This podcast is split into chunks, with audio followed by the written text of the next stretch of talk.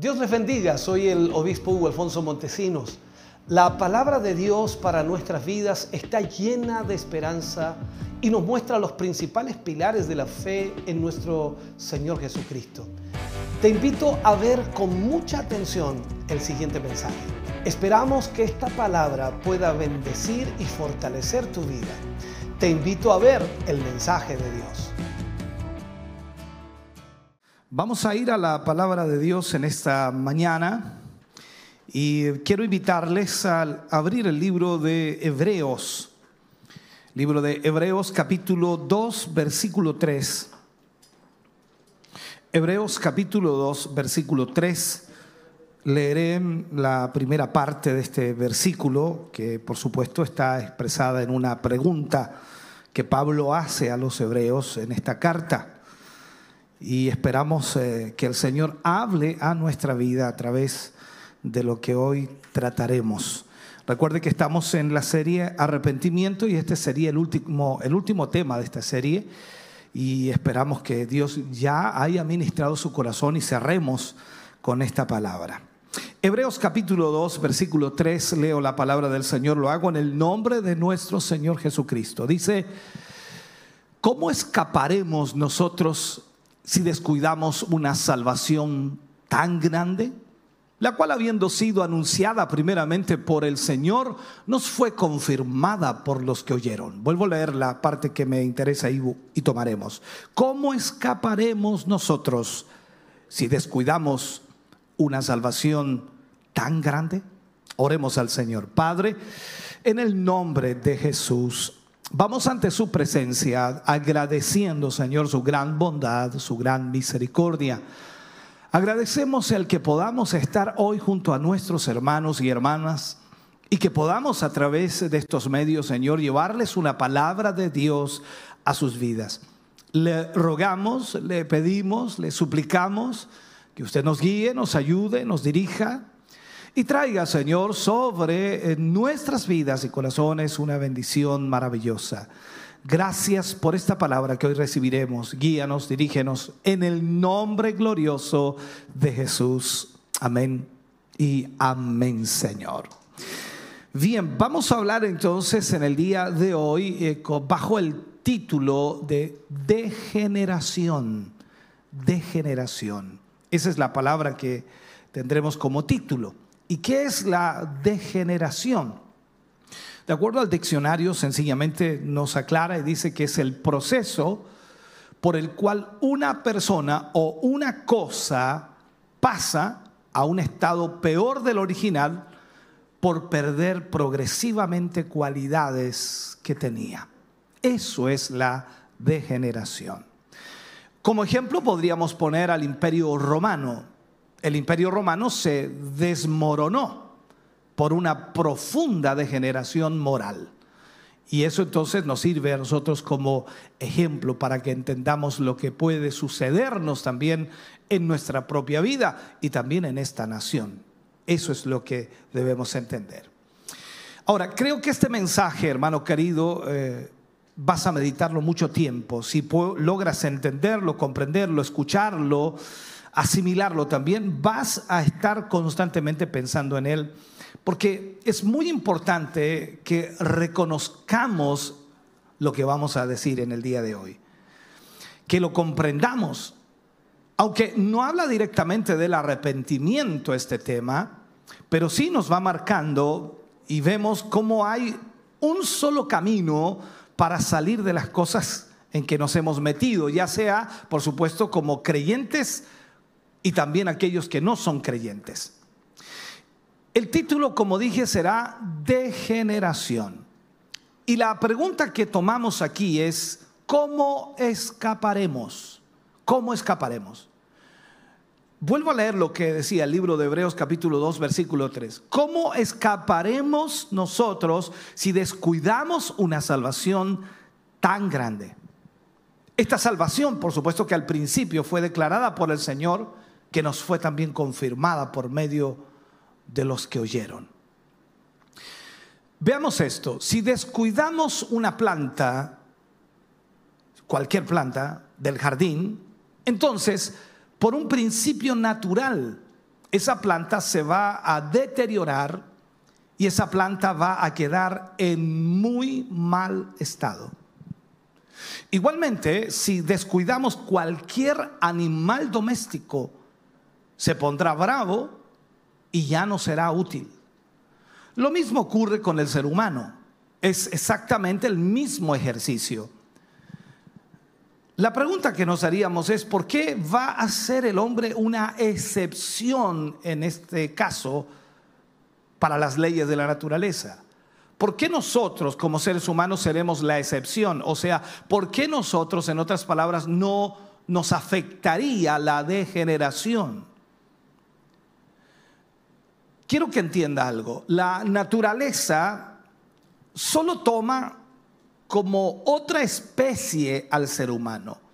Y las leyes de reversión de los géneros afectan, por supuesto, a toda la creación, absolutamente a toda la creación.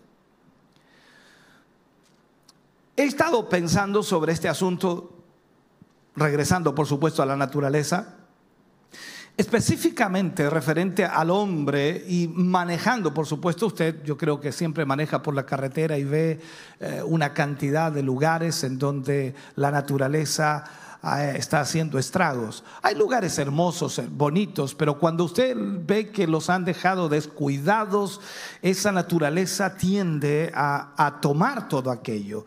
Y aunque nosotros veamos por la naturaleza campos bien sembrados, bien cuidados, pero vemos árboles, arbustos, espinos, solo esperando el ligero descuido del granjero. Y esos arbustos, por supuesto, se van a volver a tomar lo que el granjero tomó de ellos. Esa es la realidad, porque la naturaleza es así. Esa es la naturaleza. Entonces, el hombre en su naturaleza es exactamente igual. Lo que siempre ha estado latiendo contra las paredes del mundo espiritual en el cual hemos entrado desde que nacimos de nuevo en el Señor, esa vieja naturaleza adámica quiere volver a surgir. Por eso Pablo también habla mucho acerca de lo que es el viejo hombre que debe estar muerto pero que tiende a volver a vivir. Ahora, todo lo que está esperando ese viejo hombre, esa vieja naturaleza adámica, es que tú te descuides un poco. Por eso Pablo utiliza estas palabras a los hebreos y les dice que no podemos descuidar esta salvación tan grande.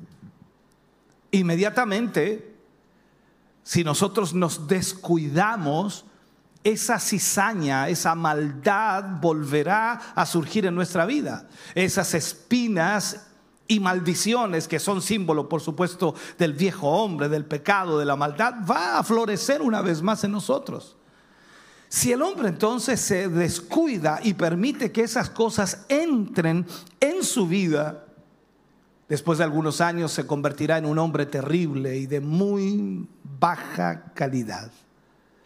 Este es el problema que tenemos. Si descuida su conciencia, si el ser humano descuida su conciencia, se va a volver un desobediente y un inmoral. O si descuida su alma, va a caer inevitablemente en el decaimiento y la destrucción. Tenemos aquí entonces una, una base natural para esta pregunta si descuidamos aún con este principio universal, si nos descuidamos, este principio que nos salta muy a la vista, este principio que nos muestra Pablo aquí, dice, ¿cómo escaparemos? Esta es la pregunta que hace Pablo. ¿Cómo escaparemos si nosotros descuidamos este principio? Ahora, no es necesario probar que hay tal principio en el ser de cada persona.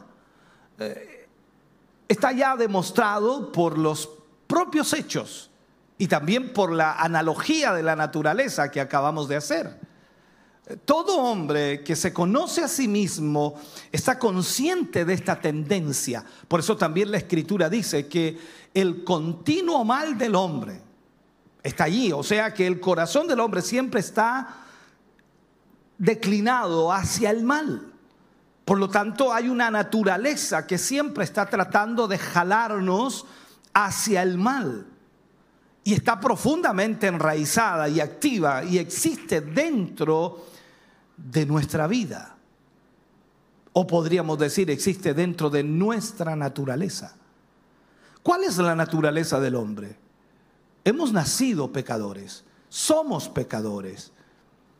O sea, teológicamente se describe como una gravitación o tendencia hacia el mal. La Biblia no deja a nadie en la oscuridad referente a esto. La Biblia siempre aclara, siempre enfoca, siempre nos habla, siempre nos muestra la verdad. Y siempre está presente esta vieja naturaleza eh, que tendría que haber muerto ya cuando vinimos a Cristo, cuando aceptamos al Señor. Debería haber muerto esta vieja naturaleza. ¿Por qué? Porque Cristo la llevó en la cruz. Pero la naturaleza adámica siempre está presionando y empujando para volver a la vida. La Biblia dice que el hombre fue concebido en pecado y formado en la iniquidad. Así que imagínate eh, cómo somos. Y la experiencia nos dice que su camino se vuelve descendente sin el menor esfuerzo. O sea, es como decir a alguien, ¿a quién le cuesta hacer el mal? ¿A quién le cuesta hacer algo malo? No, a nosotros nos cuesta hacer algo bueno. Eso nos cuesta, pero hacer algo malo no nos cuesta. O sea, todo lo que tiene que hacer el hombre es dejar que su vida se arruine. O sea, sencillamente descuidar su vida y eso inmediatamente le llevará a una declinación y al pecado. Es con este principio entonces, para eh, completar el concepto, que la Biblia dice que los impíos están perdidos. ¿Por qué? Porque ellos no hacen ningún esfuerzo por cuidar. ¿Y que van a cuidar? Si Pablo le habla a los creyentes, le dice, ¿cómo escaparemos si descuidamos esta salvación tan grande? Cuando vemos caer a un hombre de un edificio, y podemos decir desde el piso número 20, inmediatamente decimos que ese hombre está perdido. No tiene esperanza. Lo decimos antes que caiga hasta el fondo o hasta abajo, porque el mismo principio que lo hizo caer el primer metro, sin duda va a hacer que caiga hasta abajo. Por consiguiente, entonces, es un hombre muerto o un hombre perdido desde el primer momento. Que estoy tratando de decirte?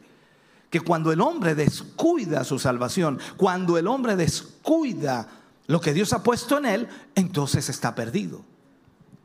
La gravitación del pecado en una persona actúa de, la misma forma, de la misma manera. Gradualmente, por el impulso, va en aumento. O sea, hunde al hombre más y más, apartándolo de Dios y de su justicia. Y lo manda de alguna manera a parar para que él pueda de alguna forma tener la noción de que debe detenerse, pero no puede, debido a la desviación de una ley natural y el infierno de una vida descuidada. El hombre no puede a sí mismo cambiar, el hombre no puede a sí mismo ordenar, arreglar su vida. Por eso Pablo hace esta, eh, eh, esta exclamación o, hace esta pregunta a los eh, hebreos y les dice, ¿Cómo escaparemos si descuidamos una salvación tan grande? La lección es igualmente clara por analogía si nosotros la analizamos. Aparte de la ley de degeneración, existe en cada organismo vivo una ley de muerte. Alguien decía por allí, lo escuchaba hace muchos años atrás, nacimos para morir. Todo nace para morir. Absolutamente todo. Y, usted dice, no, no es así. Sí, todo nace para morir. Imaginamos que la naturaleza, o imaginemos que la naturaleza está llena de vida, ¿no? Y eso es lo que imaginamos siempre. Pero en realidad está llena de muerte. ¿Por qué? Porque la naturaleza lucha para vivir. Y ese es el problema. Usted y yo luchamos para vivir. Porque todo está rodeado de muerte. Lo más fácil hoy es la muerte, lo más difícil es vivir. No podemos decir que es natural que una planta permanezca con vida. Si usted hace ese ejercicio, planta algo y lo pone allí en un macetero, lo riega y después lo deja allí. Ah, no, ya le eché agua hace un año atrás. hace un mes atrás ya, ya le eché agua, o sea, con eso basta. ¿Va a vivir? No, te das cuenta que muere. Entonces, si examinamos nuestra naturaleza completamente, nos veremos obligados a admitir que nuestra tendencia natural es la de morir. Ahora, se protege de la muerte por una mera dotación temporal, y eso es de verdad, que la, da el, dominio por el momento sobre los elementos. Eso es una situación que se da mucho. Si, si retiramos esa dotación temporal por un momento, su verdadera naturaleza será revelada, que es la muerte. En lugar de vencer a la naturaleza, es vencida por ella. O sea, las mismas cosas que eran para ministrarles crecimiento, ministrarles belleza, ahora se vuelven contra ella y hacen que se marchita, eh, se marchita y muera. El sol que calentaba la planta ahora la seca. El aire y el agua que la nutrían ahora la pudren. O sea, entendamos esto.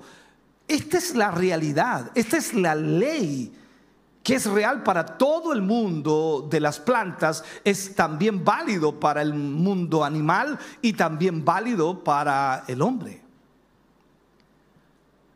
Días atrás hablaba con un hermano y me decía, pastor, él tiene muchos más años que yo, me decía, pastor, en todos estos años yo me he dado cuenta de que hoy día el sol no es que caliente más, el sol quema más. Porque en realidad el tiempo pasado hacía calor, sí, uno transpiraba, pero ahora ya uno no transpira, prácticamente se quema con el sol. Ahí está la realidad. Ahora, quizás la definición más exacta de vida es la suma total de la función que resiste a la muerte. Eso vendría a ser entonces la, definición exacta de la vida, lo que resiste a la muerte. Hay muchas definiciones de lo que es la vida. Los biólogos em, la definen como la habilidad de adaptarse con el ambiente. Con relación a lo espiritual, podemos decir que es la, suma total de la función que resiste al pecado.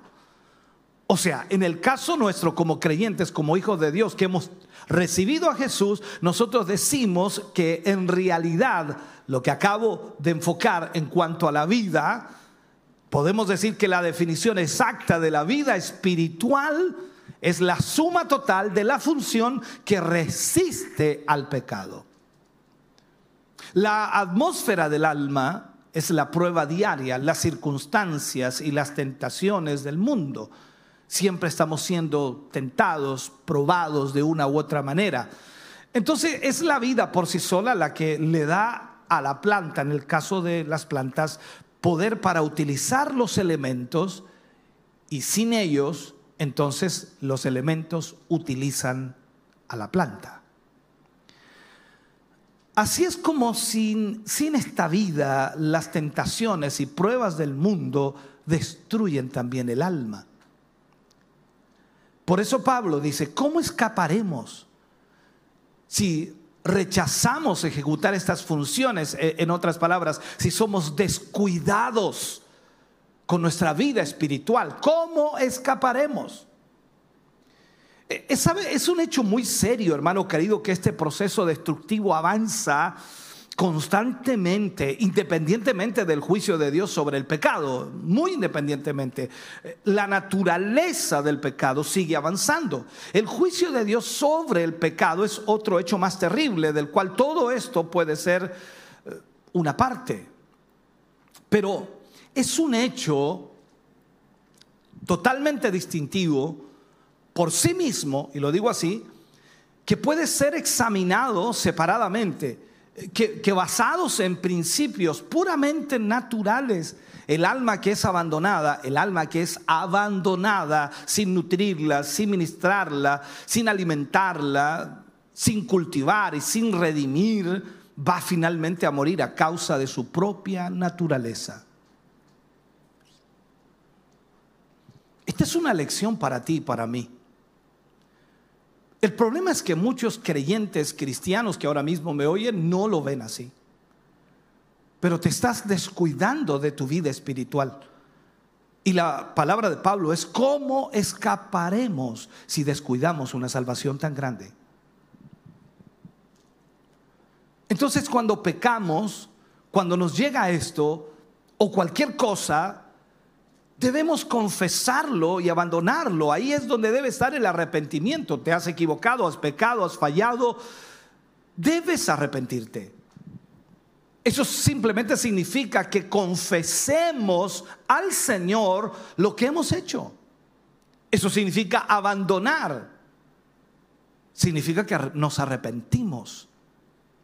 Recuerde lo que dice la Escritura. El alma que pecare, esa morirá. Lo dijo el profeta Ezequiel. Esa morirá.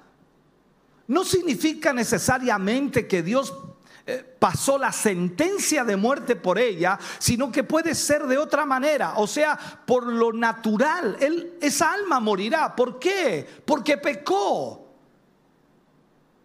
Comenzó una degeneración en él sin necesidad de que el juicio de Dios llegara, simplemente por su naturaleza morirá. El castigo, hermano querido, está en su propia naturaleza. Y la sentencia se lleva a cabo con la espantosa fidelidad de la ley. Esta es una realidad. Usted no puede cambiar eso.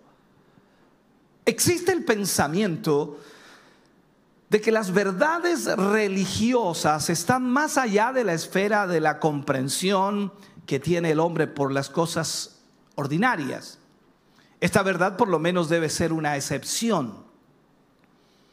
Está tan cerca de lo natural como de lo espiritual. Si no causa ninguna impresión al hombre que Dios lo va a juzgar eh, por sus pecados, el hombre dice, no, eh, yo no creo en Dios, así que Él no me puede juzgar. a eso me refiero si no causa ninguna impresión al hombre que Dios lo va a juzgar por sus pecados, él no puede cegarse a sí mismo al hecho de que la naturaleza sí lo va a hacer. Sí lo va a hacer. Cuando Dios colocó esta ley en las manos de la naturaleza, parece que eh, le dio dos reglas sobre cuál sentencia iba a estar basada. La primera regla es lo que el hombre sembrare, eso segará. La otra es expresada en esto. ¿Cómo escaparemos si descuidamos? Tú te descuidas y comienza la debacle, la degeneración. La primera que mencionamos, lo que el hombre sembrara, eso segará, la primera es una ley positiva y trata con las comisiones del pecado. La otra que estamos discutiendo y que estamos analizando es la negativa y trata con los pecados de omisión. No dice nada sobre sembrar, sino de no sembrar. ¿Me estás entendiendo? La segunda toma entonces el caso de los que no hacen nada. Y, hace la pregunta, ¿cómo escaparemos si no hacemos nada? Porque no estamos cuidando. No estamos haciendo nada para cuidar la salvación que el Señor nos ha dado. Entonces la Biblia hace esta pregunta, pero no la responde porque la respuesta es muy obvia, ¿no? ¿Cómo escaparemos si descuidamos La respuesta es no podemos escapar. En la naturaleza de las cosas no podemos. No podremos escapar de la misma manera que un hombre no puede escapar al estar hundiéndose en el mar y haber descuidado aprender a nadar. No podrá escapar. Tampoco puede escapar el que haya descuidado esta gran salvación. No podrá escapar. La pregunta que nos hacemos es, ¿por qué puede darse tan terrible juicio sobre un simple proceso de negligencia? Porque nos descuidamos. La, la noción que generalmente se acepta es que para un hombre se pierde, o para que un hombre se pierda, debe ser un terrible pecador. ¿Te has dado cuenta que ese es nuestro concepto? No, para que un hombre se pierda, yo creo que tiene que ser el más malo del mundo. Tiene que ser el asesino más grande, tiene que ser el ladrón más grande. No, no el que roba 10 pesos, no tiene Pero entiéndeme, la degeneración comienza de a poco. Este principio va más allá de simplemente, él dice, si descuidamos. Entonces la pregunta que tú te haces es, ¿por qué es pecado cuando no sembramos nada? ¿Por qué hay tal castigo por no hacer nada? ¿Recuerdas lo que la palabra también dice? Hay de aquel que sabe hacer lo bueno y no lo hace, que es, le es pecado. Entonces en eso debe haber una relación escondida, vital, entre las tres palabras, salvación, descuido, escape. Salvación, descuido, escape. Debe haber alguna conexión razonable, esencial. Ahora, ¿por qué la unión de estas palabras le da a esta cláusula tal peso de autoridad como para imputar una sentencia de muerte. ¿Por qué? La explicación ya se ha dado en parte, ¿no? Pero consiste en algo más. Sin embargo, en el, en el significado de la palabra salvación, ya aparece algo importante allí. Pero la pregunta aquí en Hebreos se dirige a un pueblo que se supone ya ha tenido la salvación, o sea, ya son salvos. Entonces es una palabra más amplia. Por lo tanto, no es solo perdón de pecados, sino salvación de la inclinación descendente de la carne. O sea, no tan solo han sido salvos eh, del pecado, sino al mismo tiempo han sido salvos de la inclinación descendente de la carne. Incluye todo el proceso entonces de la salvación, del poder del pecado y del egoísmo que había en ellos. La Biblia es clara en relación al principio natural en el hombre.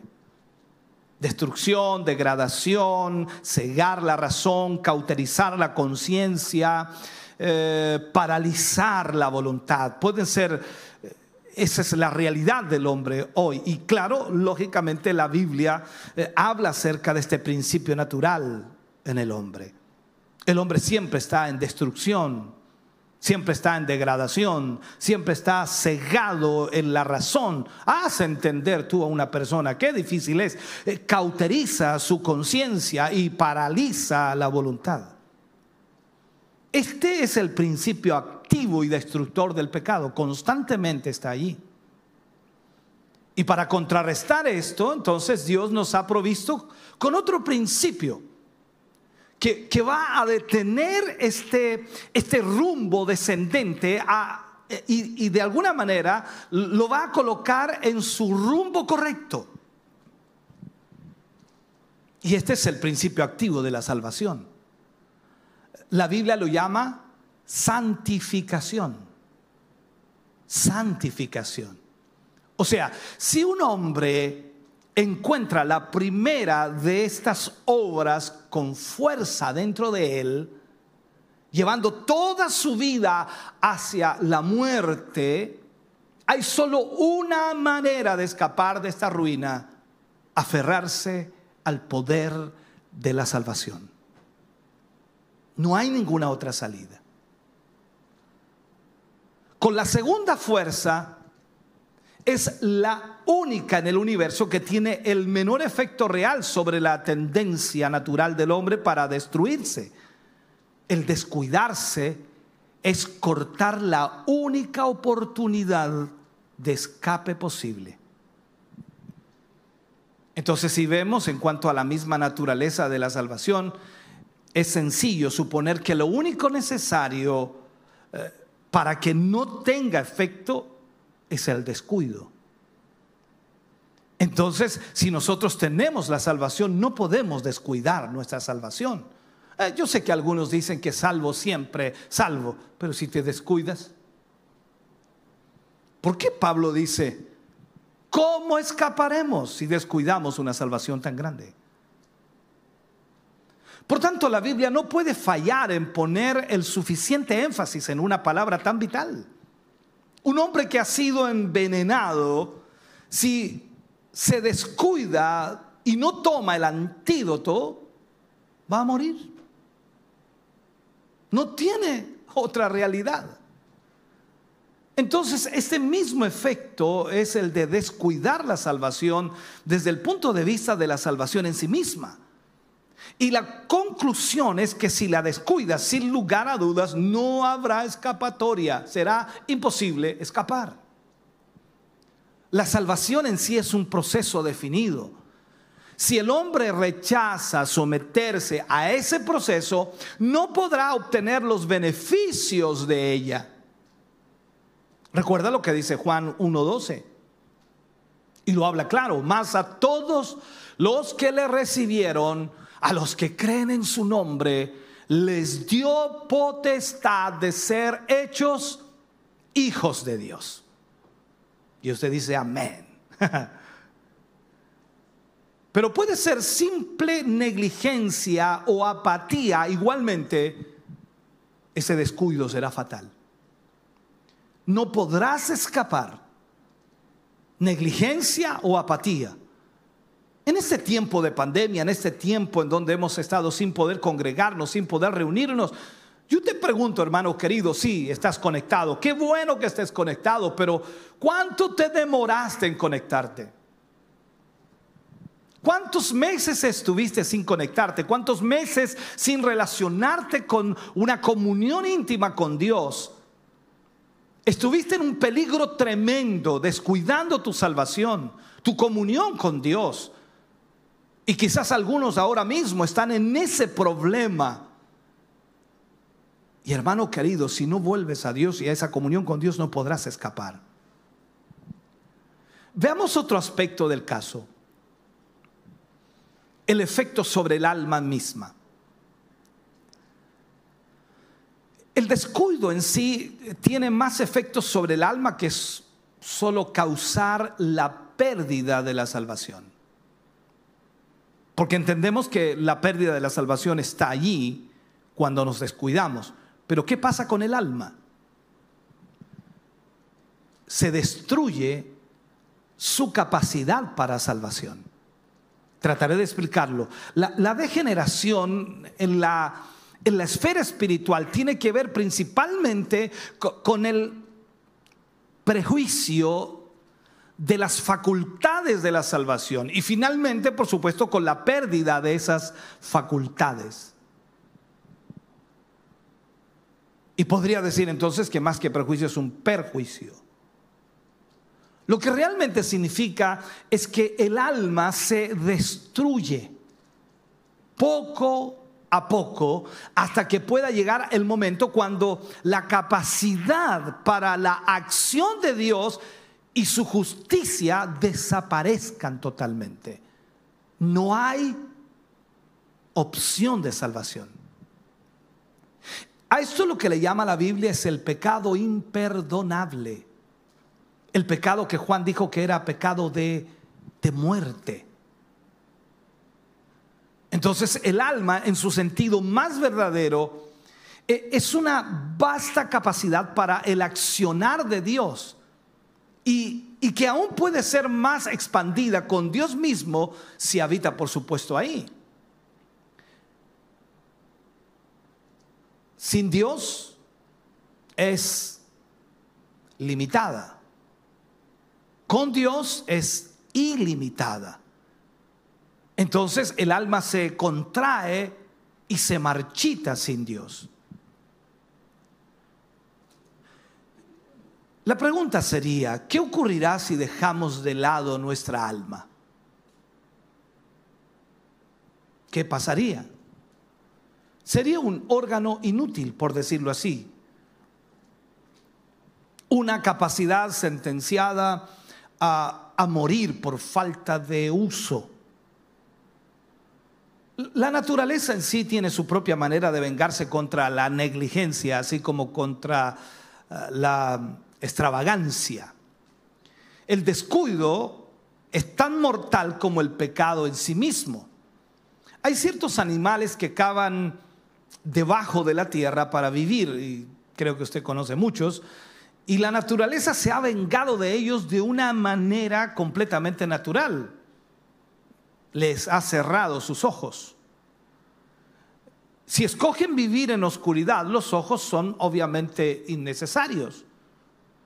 Si están viviendo en oscuridad, ¿para qué necesitan los ojos? Dice alguien, ¿no? Al no usarlos, estos animales están diciendo que no los necesitan. Y ya que uno de los principios de la naturaleza es que nada existirá en vano, entonces se les quitan los ojos. ¿Cómo lo hace? Espere. Entonces, la misma forma exactamente, el ojo espiritual debe morir y perder su poder por una ley puramente natural. Si el alma escoge andar en la oscuridad en lugar de andar en la luz, entonces morirá. Este es el significado de las palabras de Cristo cuando Él habla en Mateo 13, 12 y dice, porque a cualquiera que tiene se le dará y tendrá más. Pero al que no tiene, aún lo que tiene le será quitado. ¿Sabe usted que la capacidad para creer es un talento y es el talento más espléndido que tenemos? Y también está sujeto a las condiciones naturales de las leyes. Si algún hombre esconde su talento, aunque no lo haga, y aunque no haga bien ni mal, por decirlo así, Dios no va a permitir que lo conserve. No va a dejar que lo conserve, al igual que al topo que no quiere usar sus ojos. Por lo tanto, Dios dice, quítenle su talento. Y la naturaleza lo hace. El pecado de este hombre fue simplemente negligencia, hablando de la parábola de los talentos. Recordemos que ese hombre recibió un talento y no lo trabajó, sino que lo escondió y ya entendemos inmediatamente. Entonces, el pecado de este hombre fue simplemente la negligencia. ¿Por qué? Porque Dios mismo lo dice allí, siervo malo y negligente. La negligencia. Fue una vida desperdiciada, una vida que no cumplió con la administración santa que ella misma tenía que hacer. Esa vida es un milagro o si está haciendo la voluntad de Dios, pero es un peligro a todo el que se cruza por su camino porque es negligente. El aspecto más oscuro de todo esto es que no estamos conscientes de esta negligencia y tampoco de la mala dirección de nuestros poderes de alguna forma. Si hubiera en nosotros inquietud, habría esperanza. Si hubiera algo en nuestra alma que, que, no estuviera durmiendo como todo el resto, si hubiera una voz de alerta en nuestra mente, en nuestro corazón, pero en lugar de esto hay apatía y adormecimiento. Me duele a veces cuando le pregunto a algún hermano, hermano, ¿vas a ir al culto? No, no, no sé todavía. No sé todavía. Eh, días atrás, días atrás hablé con un hermano por teléfono, no sé si fue una semana o dos semanas atrás, y, él me llamó, extraño, me llamó él, qué bueno, y, conversamos un, rato y, yo tomé la actitud de él. Yo me hice pasar por él, en otras palabras. Él no se dio cuenta los primeros minutos. Eh, y me pregunta, ¿cómo está, pastor? Aquí estoy mal, hermano, mal, a punto de descarriarme. Y comencé a hablar como él hablaba y, y él comenzó a darme ánimo. oh, pastor, no hable esas cosas, ¿cómo se le ocurre? ¿Cómo, ¿Cómo va a estar así? ¿Cómo va a estar tan mal? Sí, estoy a punto de descarriarme, ya no quiero nada más. Y después de algunas palabras más, le dije, hermano, ¿sabe lo que acabo de hacer? Es lo mismo que tú haces cuando yo te llamo. Cuando yo te pregunto cómo estás, estás mal. Y me das a entender que estás a punto de descarriarte, que ya no quieres más, que no quieres seguir, que no quieres avanzar. Y tú mismo te respondiste y me dijiste que eso no debía ser porque éramos hijos de Dios y que teníamos que confiar y tener fe. Entonces, tómate la medicina y arréglate. Punto. Esa es la realidad. Entonces veamos esta situación, el adormecimiento, la apatía que existe hoy día. El alma va muriendo, el alma va decayendo, el alma se va extinguiendo. Entonces, ¿qué puede decirse de tal síntoma? Sino que significa muerte lenta, una muerte lenta. E-, existen ciertos accidentes en los cuales las víctimas no sienten dolor, yo no sé si alguna vez le ha sucedido a usted, quizás no un gran accidente, pero se ha caído, se ha golpeado. Eh, a, mí me han pasado muchas veces, yo me he golpeado y, fue un tremendo golpe y no sentí en el momento eh, el golpe. Al rato después vienen ciertas secuelas ¿no? que, que son normales. Ahora, cuando eso sucede en un accidente y las víctimas no sienten dolor, piensan que están bien y piensan que están fuertes, pero están muriendo. Si le preguntas al médico, ¿por qué ha dado tan terrible veredicto cuando examina a alguien? Simplemente dirá que es el adormecimiento sobre todo su sistema, o lo que explica, por supuesto, y lo que explica ¿Por qué algunas de las partes ya sencillamente han perdido la capacidad para vivir? Hay personas que cuando quedan inválidas, ellos dicen, no siento mis piernas. Pero tú le preguntas si siente dolor, no siente dolor, no siente las piernas. En accidentes, en choques de vehículos es como muy habitual esa situación. Ahora, no es menos trágico el comportamiento de este proceso que hace que su efecto pueda ser disimulado de los demás y pareciera que están bien, pero no están bien. La degeneración progresiva del alma con toda seguridad, por algún arreglo con la tentación planeada en la parte más baja del infierno, o sea, comienza a carcomer esa alma y posee el poder del secreto absoluto de poder trabajar a tal nivel de dañarte. Entonces cuando todo por dentro se está derrumbando, carcomiendo, esa alma muere. Por eso es que Judas, sin ninguna vergüenza, pudo besar al Señor, porque su alma ya estaba muerta.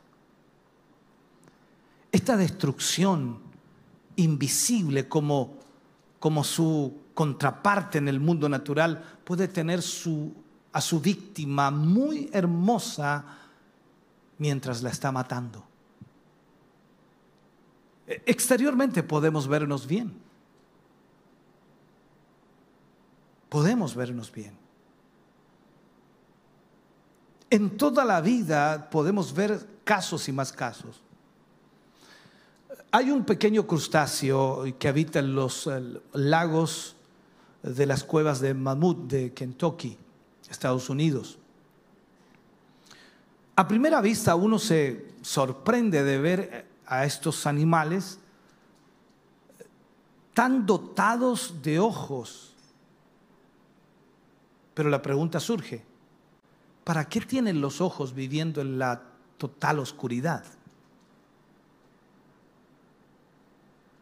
¿Es una excepción a la ley? No. Si se le hace una incisión con un escalpelo y se observa con un microscopio vas a descubrir el secreto. Los ojos son una burla. Pues externamente son perfectos, pero luego de examinarlos se revela que detrás no hay nada sino una masa en ruinas. El nervio óptico está destruido y muerto. Tienen los órganos de la visión, pero no tienen la visión. Tienen los ojos, pero no ven. Y esto es lo que exactamente también Jesús dijo de algunos hombres. Ellos tenían ojos, pero no podían ver. Y la razón es exactamente la misma. El crustáceo de que le hablo, de las cuevas del mamut, ha escogido vivir en la oscuridad, así que se ha adaptado a eso y al rechazar ver, ha renunciado al derecho de ver. Y la naturaleza lo ha adecuado a esa forma de vivir. La naturaleza lo ha hecho desde su propia constitución. O sea, en su defensa contra el desperdicio, ya que no usa los ojos, entonces la naturaleza se los quita. Una facultad de caída inmediatamente, eh, si, si esta no cumple la función para la cual fue creada, entonces ¿para qué tenerla? Esto es como cuando la Biblia dice, el que tenga oídos para oír, oiga. Y podríamos decir, el que, el que no tiene oídos degenerados, que oiga. Por eso es que no todo el mundo escucha la palabra de Dios, no todo el mundo está atento a la palabra de Dios. Siempre vemos a gente que a pesar de ser cristiana, a pesar de ser evangélica, no está atenta a la palabra de Dios. He conversado con mucha gente y he hablado con ellos eh, pasan mucho tiempo en las redes sociales, mucho tiempo en las redes sociales, mucho tiempo en las redes sociales. Y vamos en las redes sociales. Y increíblemente yo he estado cerca de ellos a veces y ellos pasando por las redes sociales y les sale un mensaje y uno sabe que es una prédica y uh, la pasan bien rápido. No, necesitan ver bromas, chistes, necesitan ver fotografías, necesitan ver eh, TikTok y todo ese tipo de cosas. Pero una prédica no, la pasan rápido. El que tiene oídos para oír, oiga. Es común escuchar a personas quizás bien intencionadas decir que no hay realmente ateos, pero deben haberlos, deben haberlos. Hay personas que viven de tal manera que demuestran que para ellos no hay Dios. ¿Por qué? Porque no pueden ver a Dios porque no tienen ojos para ver a Dios, porque no tienen oídos para escuchar a Dios. Tienen solo un órgano abortivo destruido por la negligencia. Que Dios ponga esto muy claro, hermano querido, en nuestro corazón, en nuestra vida. Ahora, todo esto yo creo, sin duda, y es así, es el efecto del pecado. Pero el efecto del pecado no es cuando muramos, sino que mientras estemos vivos. El proceso está en plena operación ahora mismo. Poco a poco vamos degenerándonos. La degeneración. Quizás nos puede hacer pecar con una conciencia más ligera o mantener una cuenta corriente, como dice alguien por allí, por decir, en el juicio y prolongar el tiempo de dar cuenta a Dios. Yo entiendo que cada alma es un libro de juicio. Y la naturaleza, como un ángel, anota ahí cada pecado que cometemos. El pecado de ayer, como una parte de su castigo, es el pecado de hoy. Nuestros pecados como cazadores de sangre desde el infierno vienen constantemente siguiéndonos y nos siguen desde nuestro pasado. Y como una retribución silenciosa van con nosotros a la misma tumba. Por eso el arrepentimiento es tan importante en la vida del cristiano, del creyente. Arrepentirse del pecado, pedir perdón a Dios por ese pecado, porque cuando lo hacemos, entonces ese pecado queda totalmente quitado, borrado, eliminado. Las almas, hermano querido, de algunos hombres están tan, no sé, acribilladas con la consecuencia eterna de la negligencia, al grado que teniendo una vista natural en sus casos o en su vida, es inconcebible que haya algún escape, porque no pueden ver a Dios. Pablo le escribe a los hebreos en el capítulo 10, versículo 31, le dice, horrenda cosa es caer en manos del Dios vivo. Cualquier esperanza del cielo que un alma negligente pueda tener va a estar con toda seguridad desperdiciada y va a haber solo decepción.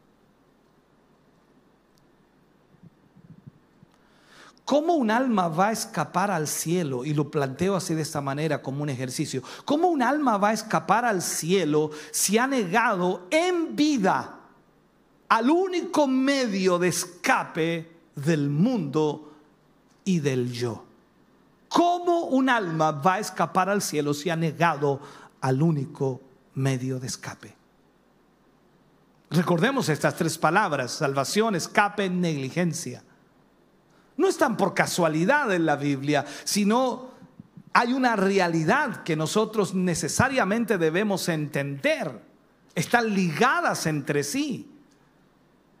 Entonces, el escape no significa nada más que la transición de, de, lo natural a lo espiritual. Ese es el escape que debemos tener. Salimos de lo natural a lo espiritual, comprendiendo las cosas de Dios. Significa entonces quitarnos todo lo que no puede entrar en el reino de Dios y revestirnos totalmente de Cristo. Es llevar a cabo nuestra gran salvación a través del proceso que la Biblia llama salvación o santificación. Una persona nace de nuevo instantáneamente en una experiencia de crisis y es una gran verdad. Pero es necesario después de ese proceso o de ese momento caminar toda nuestra vida con Dios para llegar a ser conformados a la imagen de Cristo. Esto no es el asunto de que usted acepta a Jesús, recibe a Jesús y eso fue todo. No, usted necesita ahora caminar toda su vida con Dios para llegar a ser conformados a la imagen de Cristo. Déjame cerrar este mensaje si puedo hacerlo. Finalmente, nuestra idea o concepción de, un ser espiritual debe ser tomado del ser natural. Nuestras ideas que van de acuerdo con la nueva naturaleza espiritual deben ser prestadas de las líneas conocidas de la naturaleza antigua. O sea, debemos tener en cuenta cómo es la naturaleza antigua. Por ejemplo, existe el sentido de la vista. En la naturaleza espiritual también. Ahora, si descuidas esto y lo dejas sin desarrollar, no lo vas a extrañar nunca. Simplemente no vas a ver nada. En cambio, si lo desarrollas, verás a Dios. Hablo en el sentido espiritual. Si descuidas entonces en la naturaleza espiritual el sentido de la vista y no lo dejas desarrollarse, no vas a extrañar nunca aquello, simplemente no vas a ver nada y sencillamente no vas a ver a Dios. Pero si lo desarrollas, entonces llegarás a ver a Dios. Hay un sentido del oído. Entonces en lo espiritual es exactamente igual. Descuídalo y nunca lo vas a extrañar. Simplemente no vas a oír nada desarrollalo y oirás. Recuerda lo que la escritura dice, mis ovejas oyen mi voz. Esta es una realidad. Hay un sentido del tacto que debe ser desarrollado en el nuevo hombre, un nuevo sentido, por supuesto, el sentido de, aquella mujer que tocó el manto de Jesús. Ese, toque, ese toque maravilloso llamado fe que mueve el corazón de Dios, es extraordinario. Hay un sentido del gusto hambre espiritual por Dios, algo dentro de nuestro, nuestra vida que prueba y ve que Dios es, es bueno. Hay también la capacidad de inspiración. Si descuidas eso, entonces el escenario del mundo espiritual se secó y se muere. En cambio, si lo cultivas, haces que el hombre se encienda con la belleza de la creación de Dios. Lo último, pero no menos importante, es la gran capacidad para el amor. El amor de Dios. Un sentimiento expansivo que siente más y más su altura, su anchura, su profundidad, su longitud. Hasta que sintamos esto, ningún hombre puede realmente comprender la palabra una salvación tan grande. Porque, ¿cuál, cuál es su medida? Sino las palabras que Cristo habló y las palabras que Juan dice acerca de Jesús y acerca de Dios. En Juan 3:16 dice, de tal manera Dios amó al mundo que ha dado a su único Hijo. Entonces, ¿cómo escaparemos si somos descuidados con estas cosas. Es mi oración, hermanos queridos, que Dios mueva tu corazón. A ti que estás escuchando este mensaje, para que prediques esto, porque no hay escape a menos que se realice un verdadero arrepentimiento en los corazones. Necesitas ese arrepentimiento y la única manera es reconocer que hay una de generación en tu vida que ha ido consumiendo tu vida y que te ha ido llevando a la muerte. Necesitas del Señor. Hoy más que nunca. Padre, oramos en el nombre de Jesús. Vamos ante tu presencia en esta mañana, agradeciendo por esta palabra que hemos podido ministrar a tus hijos y a tus hijas. Hoy más que nunca, Señor, necesitamos que esa palabra tuya pueda calar hondo en nuestros corazones y llevarnos a entender y comprender cuán importante es, Señor, vivir para ti. Ayúdanos hoy, derrama tu bendición y tu presencia sobre cada uno de nosotros. En el nombre de Jesús te pedimos hoy, Señor, esa bendición. Gracias por tu palabra. Gracias por ministrarnos y por enfocarnos en tu verdad. En el nombre de Jesús, amén. Y amén, Señor. Estamos contentos de que hayas visto y escuchado este mensaje. Creo con todo mi corazón que Dios le ha bendecido. Quiero invitarles a suscribirse a mis redes sociales, donde tenemos contenido que le ayudará a alimentar su vida espiritual.